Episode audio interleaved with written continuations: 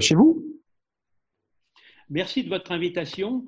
Euh, je suis en effet en Alsace, euh, mais je remercie aussi l'Association des anciens élèves marocains de l'ENA et son président euh, Younes Laoui, grâce auquel nous avons pu entrer en contact.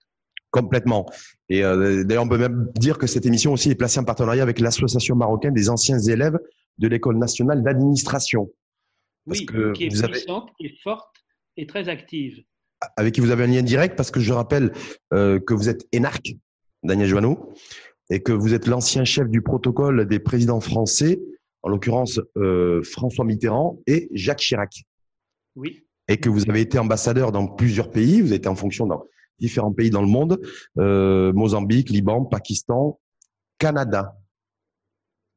Et donc, le, tout l'enjeu aujourd'hui de, de, cette info en face avec vous, Daniel Joanneau, c'est de, poser la, grande question du moment. C'est une question, me semble-t-il, planétaire sur le, monde d'après, après ce coronavirus, après ce Covid, ce Covid-19 aujourd'hui, euh, qui a impacté pratiquement tous les pays dans le monde.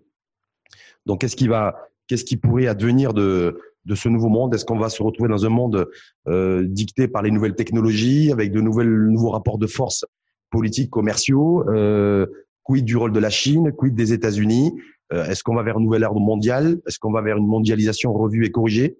Donc, on va poser toutes ces, tous ces aspects, toutes ces dimensions avec vous. Ensuite, on va, se, on va essayer de passer de, continent à continent, de l'Asie à l'Amérique, de l'Amérique à l'Europe et de l'Europe à l'Afrique, en passant par le, en faisant une escale au Maroc, voir aussi un petit peu comment comment les, les choses pourraient se, se, préciser, en tout cas entre ces différents ces différentes interconnexions continentales pour nous au Maroc. Et ensuite, on va parler de diplomatie. Alors, la grande question, est-ce qu'il y a une diplomatie ou est-ce qu'il y aura une diplomatie post-Covid? Donc, on demandera le point de vue de, de Daniel Joanneau là-dessus.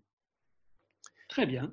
Daniel Joanneau, donc euh, la question qui, euh, unanime, qui est unanime aujourd'hui, planétaire, je le disais tout à l'heure, sur euh, le monde post-Covid. Vous qui connaissez le monde entier, qui avez, qui avez sillonné le monde, quel est, qu'est-ce que vous pensez qui pourrait se passer dans ce, dans ce monde de demain? Alors, avant de parler des perspectives géopolitiques post-Covid, il faut rappeler que nous sommes en présence d'une triple crise. une crise sanitaire, euh, qui a été sans précédent parce qu'elle est mondiale, parce que l'épidémie s'est propagée euh, sur l'ensemble de, la planète à très grande vitesse.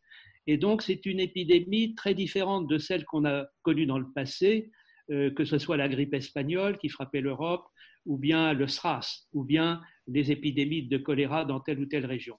Mondiale, immédiate. Et tout le monde a été frappé, plus ou moins sévèrement, mais aucun État euh, n'a été euh, épargné. Et cette crise, elle n'est pas derrière nous. Le virus est toujours là. Nous sommes obligés de vivre avec ce virus pendant une durée indéterminée.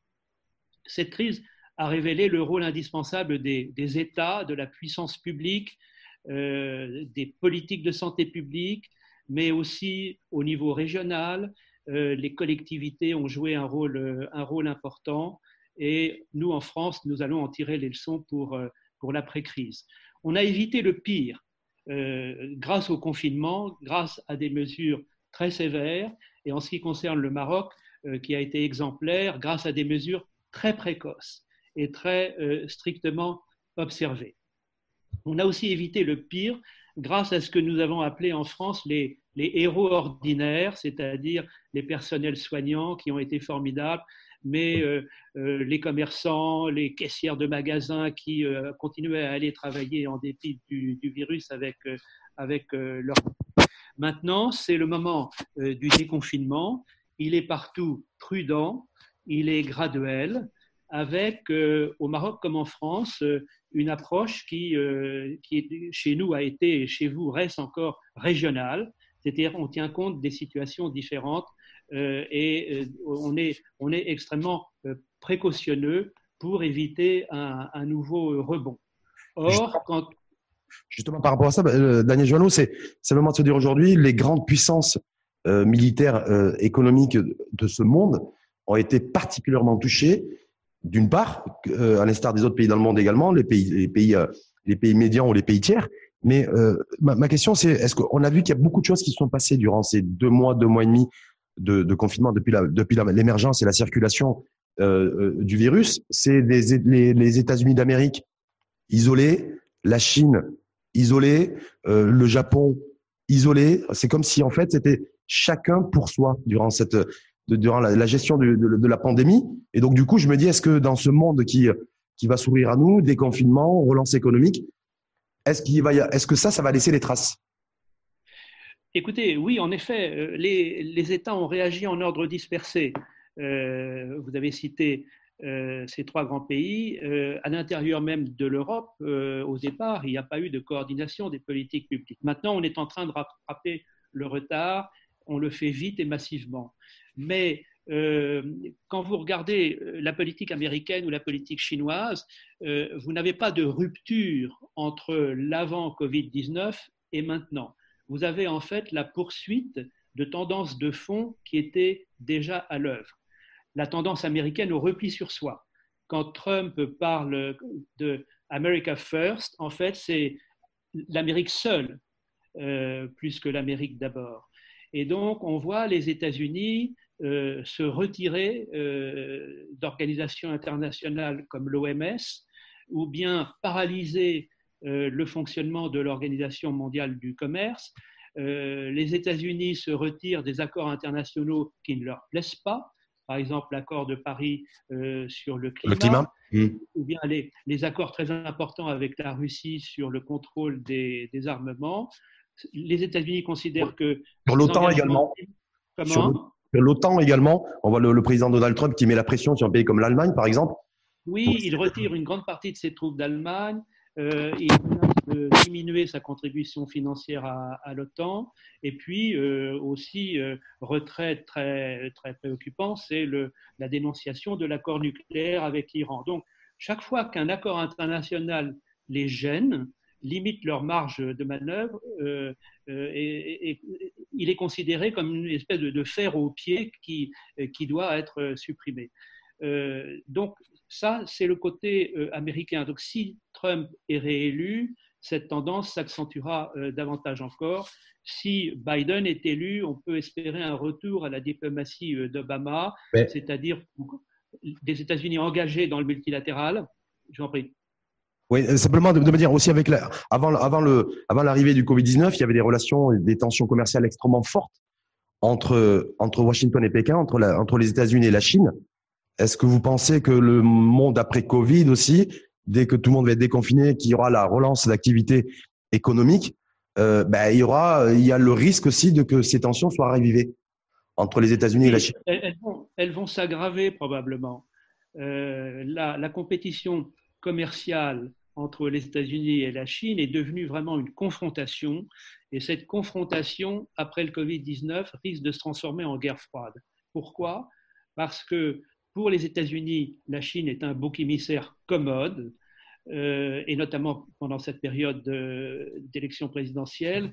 Euh, mais la Chine, elle veut être numéro un mondial. Elle veut être la première puissance du monde et pas seulement la première puissance économique. Elle veut être numéro un, la Chine. Elle ne veut pas être numéro un bis, vous voyez.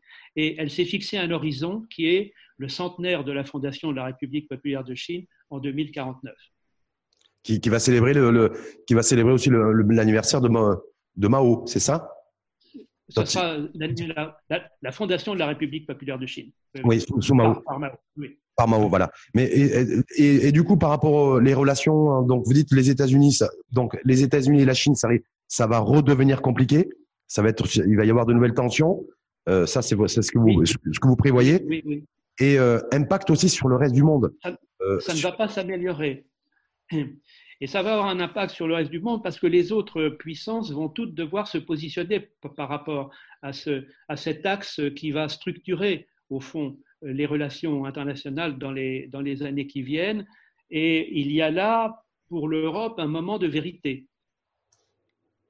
Un moment de vérité, c'est-à-dire de se dire où je joue la carte chinoise, où je joue la carte américaine, il va falloir se positionner? Pas du tout, pas du tout. Donc, l'Europe, elle a, elle a une chance elle a, une fenêtre d'opportunité à, saisir qui est très intéressante. L'Europe euh, est très impactée par la crise. Euh, par exemple, la, récession euh, de la zone euro prévue pour cette année par la Banque mondiale va être deux fois pire que celle qui est prévue pour le Maroc. et donc, elle a abordé cette crise sanitaire en ayant déjà traversé trois autres crises. La crise monétaire de 2008, la crise migratoire et la crise provoquée par le Brexit. Alors, elle a réagi au départ en ordre dispersé, mais maintenant, on rattrape le temps perdu. Il y a un plan européen massif d'endettement. C'est la première fois que l'Union européenne va euh, lancer un emprunt sur euh, les marchés. Avant, c'était les États qui lançaient des emprunts. Et euh, pour un montant considérable de 700 milliards d'euros. Et parallèlement, la Banque centrale européenne a mis en circulation 1600 milliards d'euros pour mmh. que les économies de la zone euro puissent continuer à. Est-ce que, est que, ça va, est que ça va suffire, Daniel Joanneau?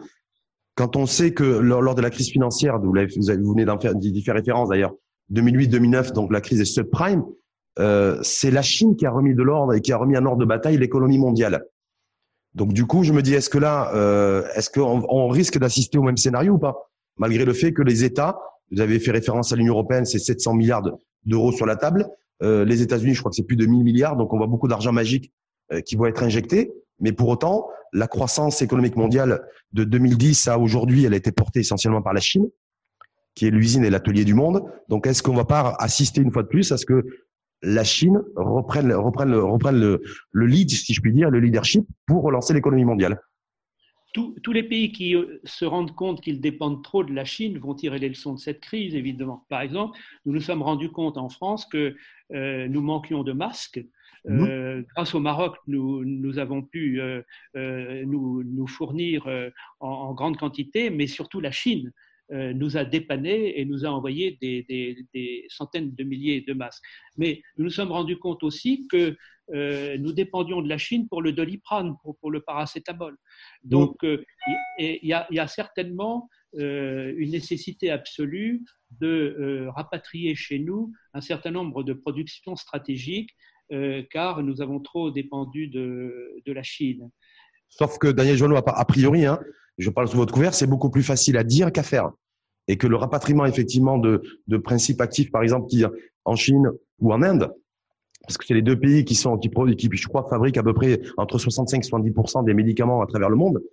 Euh, ben, c'est plus facile de, de, dire on va essayer de rapatrier, euh, de relocaliser une partie de cette industrie pharmaceutique et médicamenteuse que de le faire concrètement. Oui, c'est compliqué parce qu'il y a des chaînes de valeur, des chaînes d'approvisionnement qui euh, se sont mises en place euh, au cours des dernières années et qui reposent sur les coûts relatifs de production des, biens en question. Donc, si, ça coûte trois fois plus cher de produire chez soi que d'aller chercher le produit en Chine, c'est évident que l'opération va être complexe. Mais en tout cas, c'est dans cette direction qu'il faut aller. Et l'Europe a fait preuve de trop de faiblesse commerciale à l'égard de la Chine dans sa relation. Euh, elle doit être plus, plus forte, elle doit retrouver une certaine souveraineté économique. Ça, c'est très important. quelle est la marge de manœuvre justement de l'Union européenne dans ce sens pour essayer de rééquilibrer ses relations commerciales euh, avec la Chine, compte tenu que le, le grand marché ouvert, le grand hypermarché ouvert au monde, aujourd'hui en matière de, de production, mais surtout de consommation, il est en Chine? Et que des pays comme l'Allemagne, par exemple, qui, qui sont les premiers, euh, premiers pays, première économie européenne et premier, premier pays en matière d'exportation, euh, voit, le marché chinois comme une aubaine. Oui, mais le marché chinois n'est pas pour l'Europe un marché essentiel. Euh, le marché le plus important, c'est son propre marché européen, euh, et puis l'Amérique, et puis l'Afrique, et puis le Moyen-Orient, etc. Non, mais l'Europe, elle a, vraiment un, rôle à jouer dans cette situation d'affrontement de plus en plus sévère entre les États-Unis et la Chine parce qu'elle a une démarche, elle a une vision qui n'est ni la vision américaine ni la vision chinoise. Elle a une vision en matière de changement climatique, par exemple, et là, elle s'engage euh, avec la présidente Ursula von der Leyen dans un très ambitieux plan vert. Elle a une vision en matière de multilatéralisme, c'est-à-dire que l'Europe croit aux organisations internationales, parce qu'elle est elle-même construite sur un compromis. Euh, L'Europe n'a avancé qu'à coup de négociations très longues, euh, tendues souvent, mais qui débouchent sur des compromis et des compromis euh, solides. et puis l'Europe, elle s'intéresse aux pays du Sud. Elle considère que les partenariats avec le Sud sont absolument essentiels. Ça n'est pas la vision américaine ni la vision chinoise. Hum. Mais justement, vous parliez des, des grandes institutions internationales, quoi, comme l'OMC, euh, où je rappelle qu'en pleine pandémie, le directeur général de l'OMC a démissionné euh, avec perte et fracas. L'OMS aujourd'hui, l'Organisation mondiale de la santé, qui est très dénoncée, critiquée. Euh, voilà. Est-ce que c'est pas, est-ce que ce, est-ce que ce, ce, ce post-Covid aussi, en termes monde post-Covid, est-ce que c'est pas aussi euh, ben, des organisations internationales qui doivent être entièrement revues et qu'il va falloir revoir tout le monde justement et réformer? Oui, oui, oui. Et, euh, elles ont été créées en 1945 euh, par les grandes puissances de l'époque. Euh, le monde a complètement changé, donc elles doivent euh, être réformées. aux Nations Unies, il y a la, question toujours pendante de la composition du Conseil de, de sécurité. on voit que d'un côté, les États-Unis cherchent à se désengager de ces organisations internationales parce qu'elles les empêchent de faire ce qu'ils veulent, et en revanche, les Chinois ont une stratégie euh, inverse qui consiste à prendre possession des organisations internationales. On l'a vu dans le cas de l'OMS, où on a accusé l'OMS d'être entre les mains de la Chine euh, et de cacher la réalité euh, de la crise pandémique en Chine, mais la Chine a pris le contrôle de la FAO il y a quelques mois parce que la FAO, c'est la possibilité d'avoir un levier alimentaire sur un très grand nombre de, pays. Hmm. Mais justement, moi, et, l'Europe dans tout ça, vous dites, un, la stratégie des États-Unis, c'est de se retirer de ces grandes organisations internationales. La stratégie de la Chine, c'est au contraire de mettre, de, bien infiltrer, si je puis dire entre guillemets, en tout cas d'être bien présent. Et l'Europe, au milieu ben, La stratégie de l'Europe, c'est de, de, de, voir ce qu'il faut changer à ces organisations internationales, mais en partenariat avec tous les États membres de ces organisations et par la négociation, euh, et notamment avec les pays du Sud. Je vous avez évoqué tout à l'heure les, la question des masques et la pénurie de masques sanitaires en plein, en plein Covid-19, quand on voyait, les, nous, en termes d'image, dans les hôpitaux, que ce soit en, en, en France, en Italie, en Espagne, où c'était où c'était où c'était catastrophique, des images dramatiques euh, en termes de, de, de, lorsque le Covid était à, était à son apogée au mois de mars-avril, gestion gestion sanitaire, pénurie de masques, pénurie de, de tests, aussi de dépistage, pénurie également de respirateurs artificiels. Donc moi, toute, toute, ma question là aujourd'hui, c'est on entend aujourd'hui euh, les pays, essentiellement en Europe d'ailleurs, hein, parler de réindustrialisation, de relocalisation, de souveraineté. Euh, est-ce que tout ça, c'est juste des vains mots ou c'est des choses effectivement qui peuvent, qui peuvent demain modifier, la, modifier les choses et, la donne au niveau mondial, de par l'Europe, de par le continent européen en tout cas Il va y avoir cette, cette volonté dans certains secteurs stratégiques d'être euh, davantage souverain et de moins dépendre euh, des autres. Par exemple, les masques en France, on s'est rendu compte là que c'était stratégique et on n'en avait pas assez du tout. Euh, donc, euh, la prochaine fois, on aura des masques. Mmh. Ouais, mais c'est au-delà de se remettre demain ou après-demain à, refabriquer des masques. Est-ce que parce qu'on voit on voit que d'un côté le discours européen dominant c'est relocaliser les activités industrielles et en même temps on voit que le basculement mondial aujourd'hui en matière de recherche recherche euh, médicale recherche biomédicale biotech c'est se passe en Orient se passe en Asie voilà et non plus au niveau de l'Europe est-ce qu'il n'y a pas quelque chose qui est en train d'échapper aujourd'hui à l'Europe et aux Européens en la matière, c'est-à-dire d'un côté de se dire je vais reprendre les choses en main, re-industrialisant le, le, pays pour refabriquer des masques, mais que la vraie valeur ajoutée aujourd'hui en termes de recherche, développement fondamental et médical se passe, se passe en dehors de l'Europe. Non, parce que euh, les, les, États membres euh, de l'Union européenne individuellement ont un potentiel de recherche, notamment de recherche médicale, de recherche sur les vaccins, qui est très important mais il faut coaguler ces efforts nationaux pour faire de l'Europe une véritable puissance scientifique euh, qui lui permette d'être beaucoup plus présente euh, sur des sujets comme euh, la production de tests, la recherche sur les vaccins. et donc là, il y, a, tout un champ d'initiatives pour l'Europe que la, pandémie a révélé. Hum. Est-ce que vous pensez, avant qu'on passe sur le, sur le Europe-Afrique aussi également, et en passant bien sûr en faisant une escale sur au niveau du Maroc, euh, beaucoup, beaucoup d'intellectuels à travers le monde, ou en tout cas un certain nombre, euh, prédisent aussi dans ce monde post-Covid une guerre euh, qui ne serait pas commerciale, qui ne serait pas monétaire, mais qui est sur une guerre des intelligences. Intelligence par l'intelligence artificielle, conjuguée à l'intelligence humaine. Voilà, de se dire qu'aujourd'hui, il y a des pays qui sont très très avancés à la matière, avec des, la, la fabrication d'humanoïdes, donc moitié moitié homme, moitié robot, et que les choses sont en train de s'accélérer et que peut-être que là aussi l'Europe a, a, pris euh, ou en tout cas aurait un temps de retard. Oui, euh, et là encore, euh, plusieurs des États membres de l'Union séparément ont des niveaux de recherche élevés dans ces domaines-là, mais l'Europe en tant que telle euh, n'est pas encore une grande puissance en matière d'intelligence artificielle ou de, ou, de, ou de, robotique. Et euh, c'est justement l'objectif de ce très gros effort d'investissement qui vient d'être décidé au niveau européen, enfin qui, qui, est proposé par la Commission aux chefs d'État et du gouvernement, sur lesquels ils doivent se prononcer bientôt.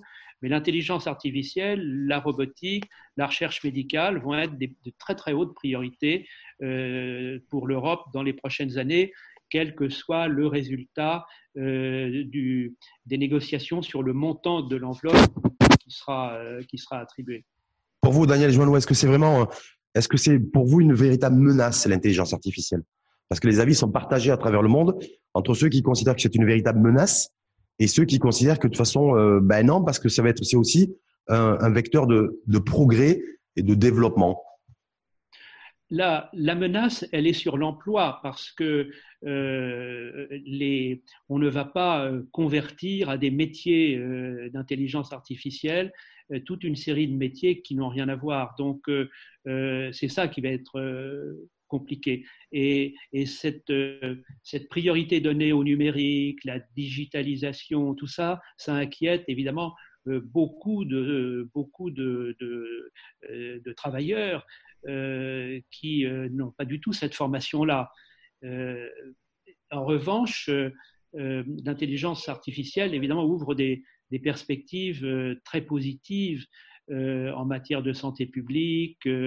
Euh, aussi, elle peut être utilisée pour améliorer euh, la vie quotidienne dans les grandes métropoles. Ça, ça va être un des, un des très grands sujets. On s'est rendu compte que euh, les grandes métropoles, au nord comme au sud, avaient été particulièrement touchées par, par le virus. Et donc, l'intelligence artificielle, elle peut permettre d'avoir des systèmes de, de transport public plus performants, elle peut améliorer l'habitat, etc. Donc, voyons, voyons l'aspect positif. Hum.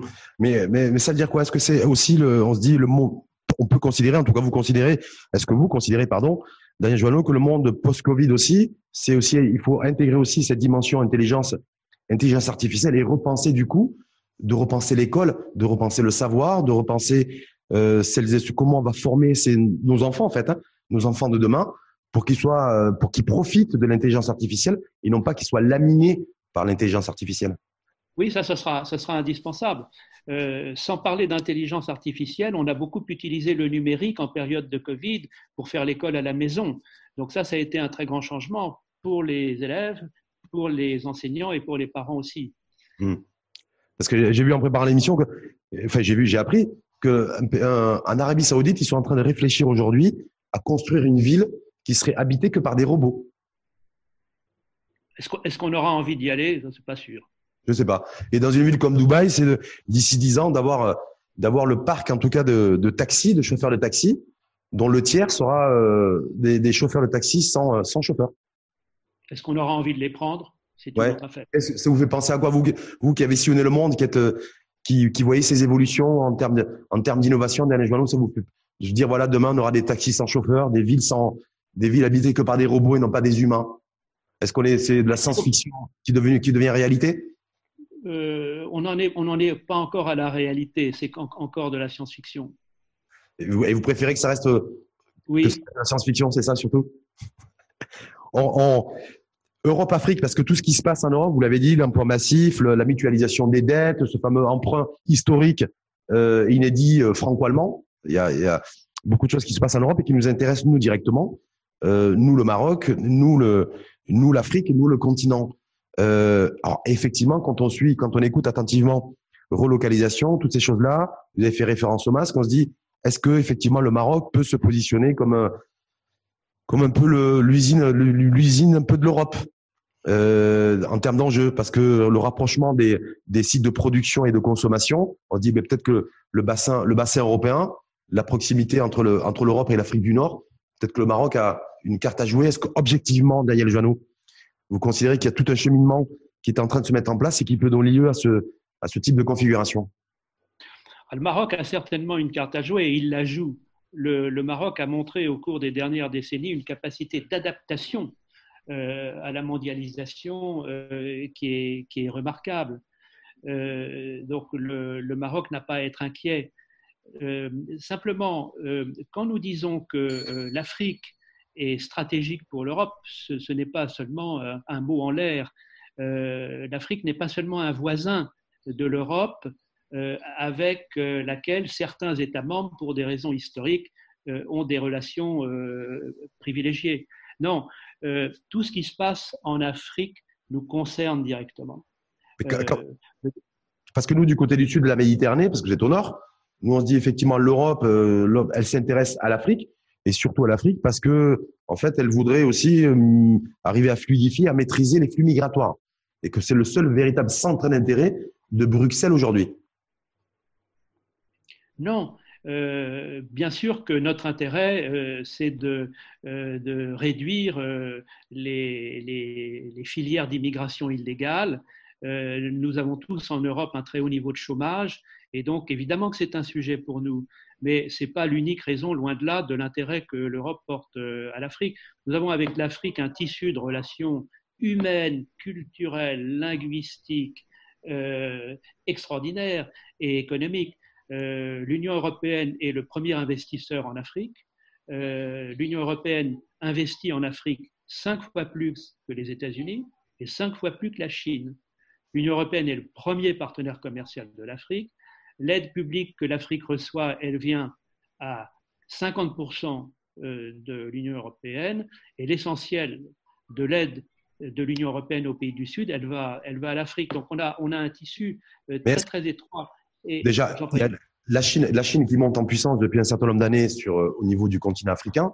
Euh, c'est un des premiers investisseurs dans le domaine industriel. Aujourd'hui, quand on voit ce qui, quand on voit la, la, présence de, de, la, de, la, Chine dans un pays comme l'Éthiopie, par exemple, euh, ça, met, ça met en relief et en perspective aussi l'engagement des Chinois au, niveau industriel et économique en, en Afrique. Mais ma question, c'est dans ce, l'Afrique est le, le continent qui a été le moins infecté, le moins impacté par le Covid ou par la Covid plutôt. Mais du coup, ça, va être, ça risque d'être le continent qui va être le plus, euh, le plus impacté euh, par le choc économique. Donc moi, je me dis, est-ce que l'Europe va pouvoir effectivement montrer, montrer et démontrer son, vrai, son véritable rôle de partenaire avéré euh, de l'Afrique, alors, alors que l'Afrique risque de vivre des, des, jours et des semaines et des mois difficiles C'est vrai, le, le, choc économique euh, est, très fort. Euh, les pays exportateurs de pétrole vraiment sont très très impactés puisque la demande chinoise de pétrole s'est effondrée. Les, les, grands pays touristiques comme le Maroc sont très très très impactés, mais l'Europe est beaucoup sous l'impulsion du président Macron va faire un, très gros effort.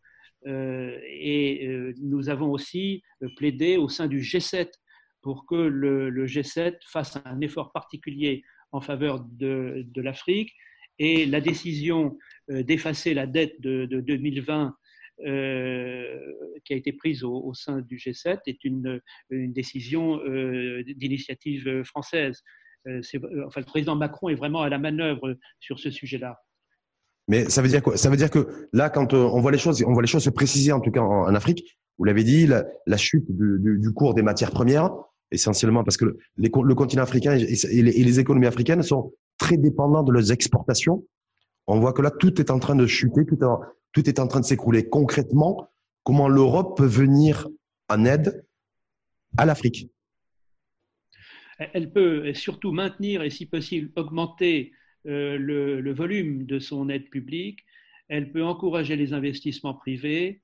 Euh, elle peut euh, alléger la dette et ce qui est très intéressant, ça c'était avant le Covid, mais il y a eu un grand sommet Union européenne, Union africaine à Abidjan en décembre 2017 et euh, qui a défini toute une série de, programmes de partenariat prioritaires. Et ce qui est très intéressant dans cette relation Europe-Afrique, et c'est nouveau, c'est que on voit se mobiliser la société civile autour de cette action diplomatique. Et par exemple, ce sommet d'Abidjan, qui avait réuni 81 chefs d'État et de gouvernement, euh, avait été précédé par un forum des affaires euro-africains, par un forum des parlementaires, par un forum des jeunes, par un forum des femmes euh, par euh, euh, un forum des collectivités territoriales. Donc on voit un nouveau type de diplomatie, vous me parliez de la diplomatie post-Covid, on voit l'importance que la société civile, les initiatives locales ou associatives ont joué pendant la crise, eh bien, on voit s'agréger autour de la diplomatie traditionnelle, avec des chefs d'État, des ministres et des diplomates, toute une société civile et donc, euh, on, va vers un, nouveau type de diplomatie globale et qui sera encore plus efficace. On va effectivement là, aller parler de la diplomatie post-Covid, mais l'Afrique, l'Afrique aujourd'hui, c'est grosso modo, en tout cas, c'est des chiffres sérieux qui ont été avancés. De le confinement, la situation aujourd'hui, c'est 100 milliards d'euros de pertes par jour pour l'ensemble du pour l'ensemble du continent. C'est la crainte de d'un coup d'arrêt parce qu'il y a beaucoup de choses qui avaient été engagées par le continent africain, qui étaient sur une dynamique de croissance économique ces dernières années. Il y avait la zone de, libre-échange, la ZLECA, qui, euh, qui avait été annoncée. Il partait sur euh, la mise en place aussi d'une monnaie unique, donc quelque part de plus de souveraineté des États africains au niveau de l'Afrique. Est-ce que tout ça, effectivement, risque de pas de remettre tout ça en, en tout cas reporter l'agenda de, tout ce qui avait été entrepris juste avant l'arrivée du Covid? Non, comme les problèmes de l'Afrique vont s'aggraver, l'urgence de répondre à ces défis par un effort massif de solidarité, avec l'Afrique est encore plus grand. Vous voyez, je ne peux pas vous répondre de façon plus précise, mais on voit l'orientation. L'orientation, c'est qui va vraiment s'intéresser à l'Afrique dans les années qui viennent L'Europe. Et hmm. à l'intérieur de l'Europe, la France sera toujours une force de proposition. Hmm. Mais toujours en concurrence aussi avec un, pays comme la Chine? Pas, pas en concurrence. Donc là, la Chine est présente aussi, elle investit, elle réalise de, grands travaux et ce qu'elle fait est très utile aussi. Et je pense que l'Afrique a besoin de tous les concours. Hum.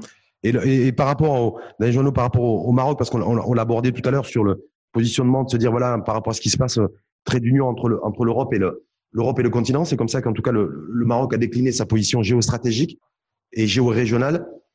Euh, L'axe Bruxelles, Paris, euh. Est-ce que là il y a quelque chose qui post-Covid qui, peut se renforcer bah, on, a, on a des raisons supplémentaires euh, de, renforcer un partenariat euh, franco-marocain, euro-marocain qui était extrêmement riche. Déjà, euh, vous avez un statut particulier vis-à-vis de l'Union européenne. je crois que tout le monde a envie d'aller encore au-delà. Euh, de, ce, de, ce, très riche euh, tissu d'échanges que, que, nous avons euh, entre les deux rives de la Méditerranée. Ben, ça veut dire quoi? Ça veut dire que le destin aussi et le, centre d'intérêt et l'enjeu, il n'est pas que géographique avec le bassin méditerranéen, mais il va être surtout économique? Bah, il est économique, il est culturel, il est francophonie, et puis, euh, on, a, on, a, on a cette très, très grosse communauté marocaine et franco-marocaine chez nous, on a la communauté française, etc. Donc, vous voyez, c'est beaucoup plus que, que de, que de l'économie. Oui, mais est-ce que là, c'est pas l'économie hein, C'est-à-dire dans le monde post-Covid et dans la région post-Covid, est-ce que c'est pas l'économie et l'économie qui va primer? Euh, Vous savez, nous aujourd'hui, on est en pleine préparation d'un plan de relance économique, on parle de réindustrialisation on a une pression démographique et un cycle de croissance démographique qui est supérieur à notre cycle de croissance économique. Euh, Daniel Joanneau. Donc il y a des urgences aussi économiques, de fortes attentes sociales. Voilà. Donc on va, euh, je considère que l'économique va devenir la priorité de tous les pays. On le voit en Europe, mais également au niveau du Maroc et de l'Afrique du Nord et de l'Afrique en général. Donc est-ce que là tout va se construire? Toutes les futures alliances, euh, tous les futurs partenariats vont essentiellement être concentrés et centrés sur sur l'économique plutôt que sur les relations, les relations ancestrales, euh, voire historiques ah ben, elles vont être euh, concentrées sur l'économique et sur le social. bien sûr, euh, pour éviter qu'il y ait euh, des, millions de chômeurs euh, de plus sur, le, sur le continent africain. Mais ce que vous disiez là, une croissance démographique plus forte que la croissance économique, le, Maroc n'est pas seul dans cette situation, c'est la situation de l'ensemble du, du, continent africain. Mais la crise ne fait que donner encore plus de sens à ce que nous faisons déjà, nous Français et nous Européens, au Maroc et dans le reste de l'Afrique et elle nous donne envie d'en faire encore plus. Hmm. Mais est-ce que, est, que ça va pas être une, perçu aussi, ou déjà d'ores et déjà perçu comme une, menace, un choc économique, euh, un, choc social également sur l'ensemble du continent africain? Est-ce que demain, ça va pas donner lieu aussi à, à des velléités, à de revoir, de, voir à nouveau des, populations africaines prendre, prendre, prendre le large pour rejoindre l'Europe coûte que coûte C'est pour éviter ça. Euh, que notre intérêt à nous, Européens, c'est évidemment de, de, ne pas euh, lever le pied et, de continuer à, accorder à, l'Afrique, dans notre politique de partenariat, une, une, très haute priorité, même la priorité des priorités pour nous, c'est l'Afrique, vous voyez. donc, aider par tous les moyens possibles, par des programmes de développement, par l'Agence française de développement, par les investissements privés, euh, faire un gros effort euh, euh, de développement agricole pour que les populations des, zones rurales n'aillent pas dans les grandes villes où la vie est déjà très difficile. En même temps, investir dans les métropoles. donc, et puis évidemment l'éducation, la formation des femmes. Enfin, on, voit bien, on, voit bien, on voit bien que ça va être, ça va être dans les prochaines semaines et les prochains mois. En tout cas, ça risque d'être, d'être compliqué et tendu. Oui, oui, mais on va négocier. Euh, on a de très bons partenaires. Euh, on, a, on a des gens de très grande qualité euh, en, face de nous. donc voilà. Donc il, y a, il y a tout un champ très passionnant pour la diplomatie post-Covid. Hum, justement, la diplomatie post-Covid. Est-ce que la diplomatie va être, a été impactée par le coronavirus? Est-ce que la diplomatie a été résiliente? Et est-ce que la diplomatie surtout va, va, changer de, va changer de visage, de corps et d'expression après ce, après ce coronavirus? Elle a été très active. Euh, par exemple, euh, tous les pays euh, avaient des communautés qui étaient à l'étranger au moment du Covid. nous, nous avons, rapatrié 150 000 euh, Français qui étaient en, voyage ou en mission dans le monde entier. C'était la première fois qu'on faisait ça parce qu'il nous est arrivé de rapatrier une communauté française dans un pays en crise, mais avoir des touristes français dans le monde entier ou des gens d'affaires partout qui voulaient rentrer en France au même moment, on n'avait jamais fait ça. Et donc il a fallu négocier pays par pays pour ouvrir les aéroports, euh, trouver des avions. Et donc, pour les ambassadeurs, pour les consuls généraux, euh, ça a été une mission euh, très, très importante et dans laquelle le, gouvernement s'est pleinement engagé. Et puis, c'est par la diplomatie qu'on connaît les intentions politiques, politiques de santé publique des pays avec lesquels nous, nous avons des, des relations importantes. Ça, veut dire qu'à est-ce que, est que la fonction de diplomate va, va évoluer ou elle va rester toujours dans ce rôle un peu de, entre guillemets, hein, de facteur, de boîte aux lettres, de remontée d'informations, de, voyez, est-ce que c'est, est-ce qu'elle va être revue et corrigée? À la lumière d'ailleurs, ce que je disais, vous savez, on nous dit que les conseillers en clientèle aujourd'hui dans les banques sont menacés par l'intelligence artificielle. On en parlait tout à l'heure. Je me dis, est-ce que, est-ce que la fonction d'ambassadeur va être aussi, est sous peut-être la menace aussi de l'intelligence artificielle et de la robotisation? Non, parce que la, fonction d'un diplomate, c'est d'être au contact des gens, c'est de leur parler, c'est d'être sur le terrain. C'est ça un diplomate aujourd'hui. Euh, il ne reste pas dans son bureau. Euh, il parcourt le pays, il s'exprime, euh, il, et, donc il n'est pas boîte aux lettres, il n'est pas, il pas du tout facteur, le diplomate d'aujourd'hui. Ce qui va changer, d'abord, c'est que la, la, diplomatie multilatérale euh, va mobiliser une grande partie euh, des diplomaties dans, dans, tous les pays parce qu'on voit bien qu'il faut euh, reconstruire un ordre mondial différent. On a un monde à la fois complètement interdépendant et complètement désorganisé. Euh, donc, il y a un énorme chantier pour euh, la diplomatie multilatérale.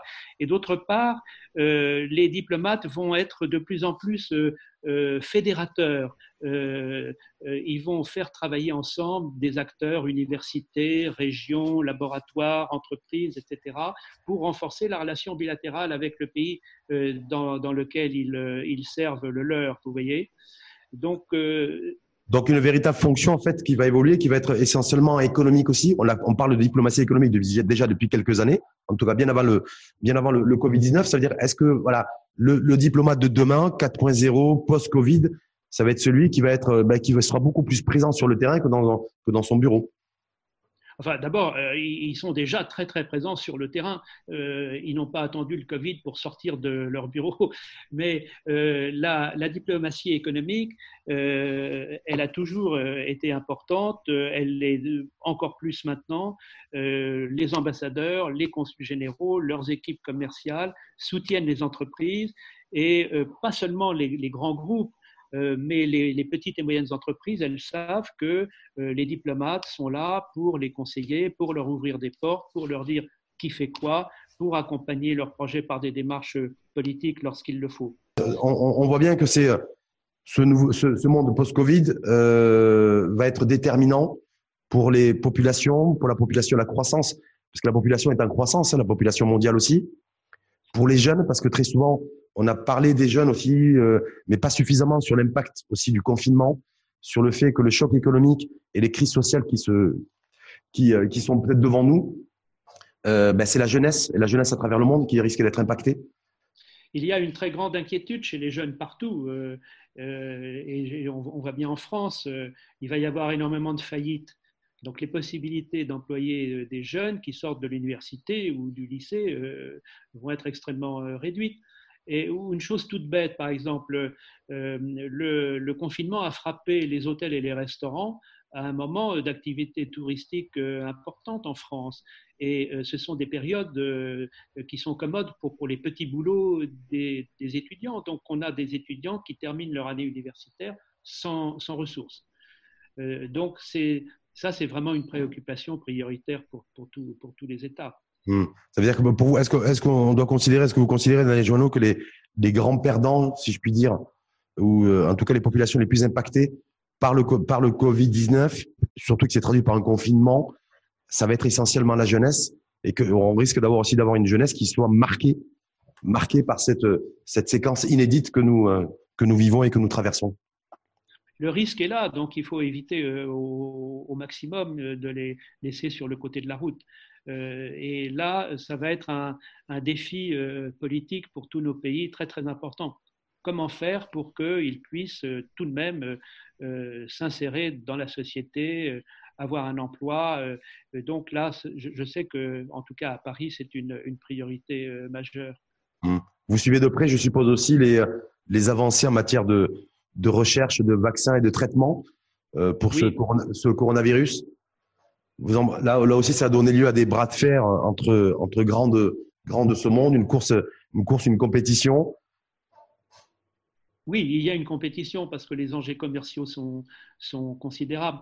Mais je pense que si l'Europe peut euh, réunir ses forces euh, et faire travailler ensemble tous ces laboratoires qui recherchent des vaccins, euh, on, on, peut en trouver un rapidement.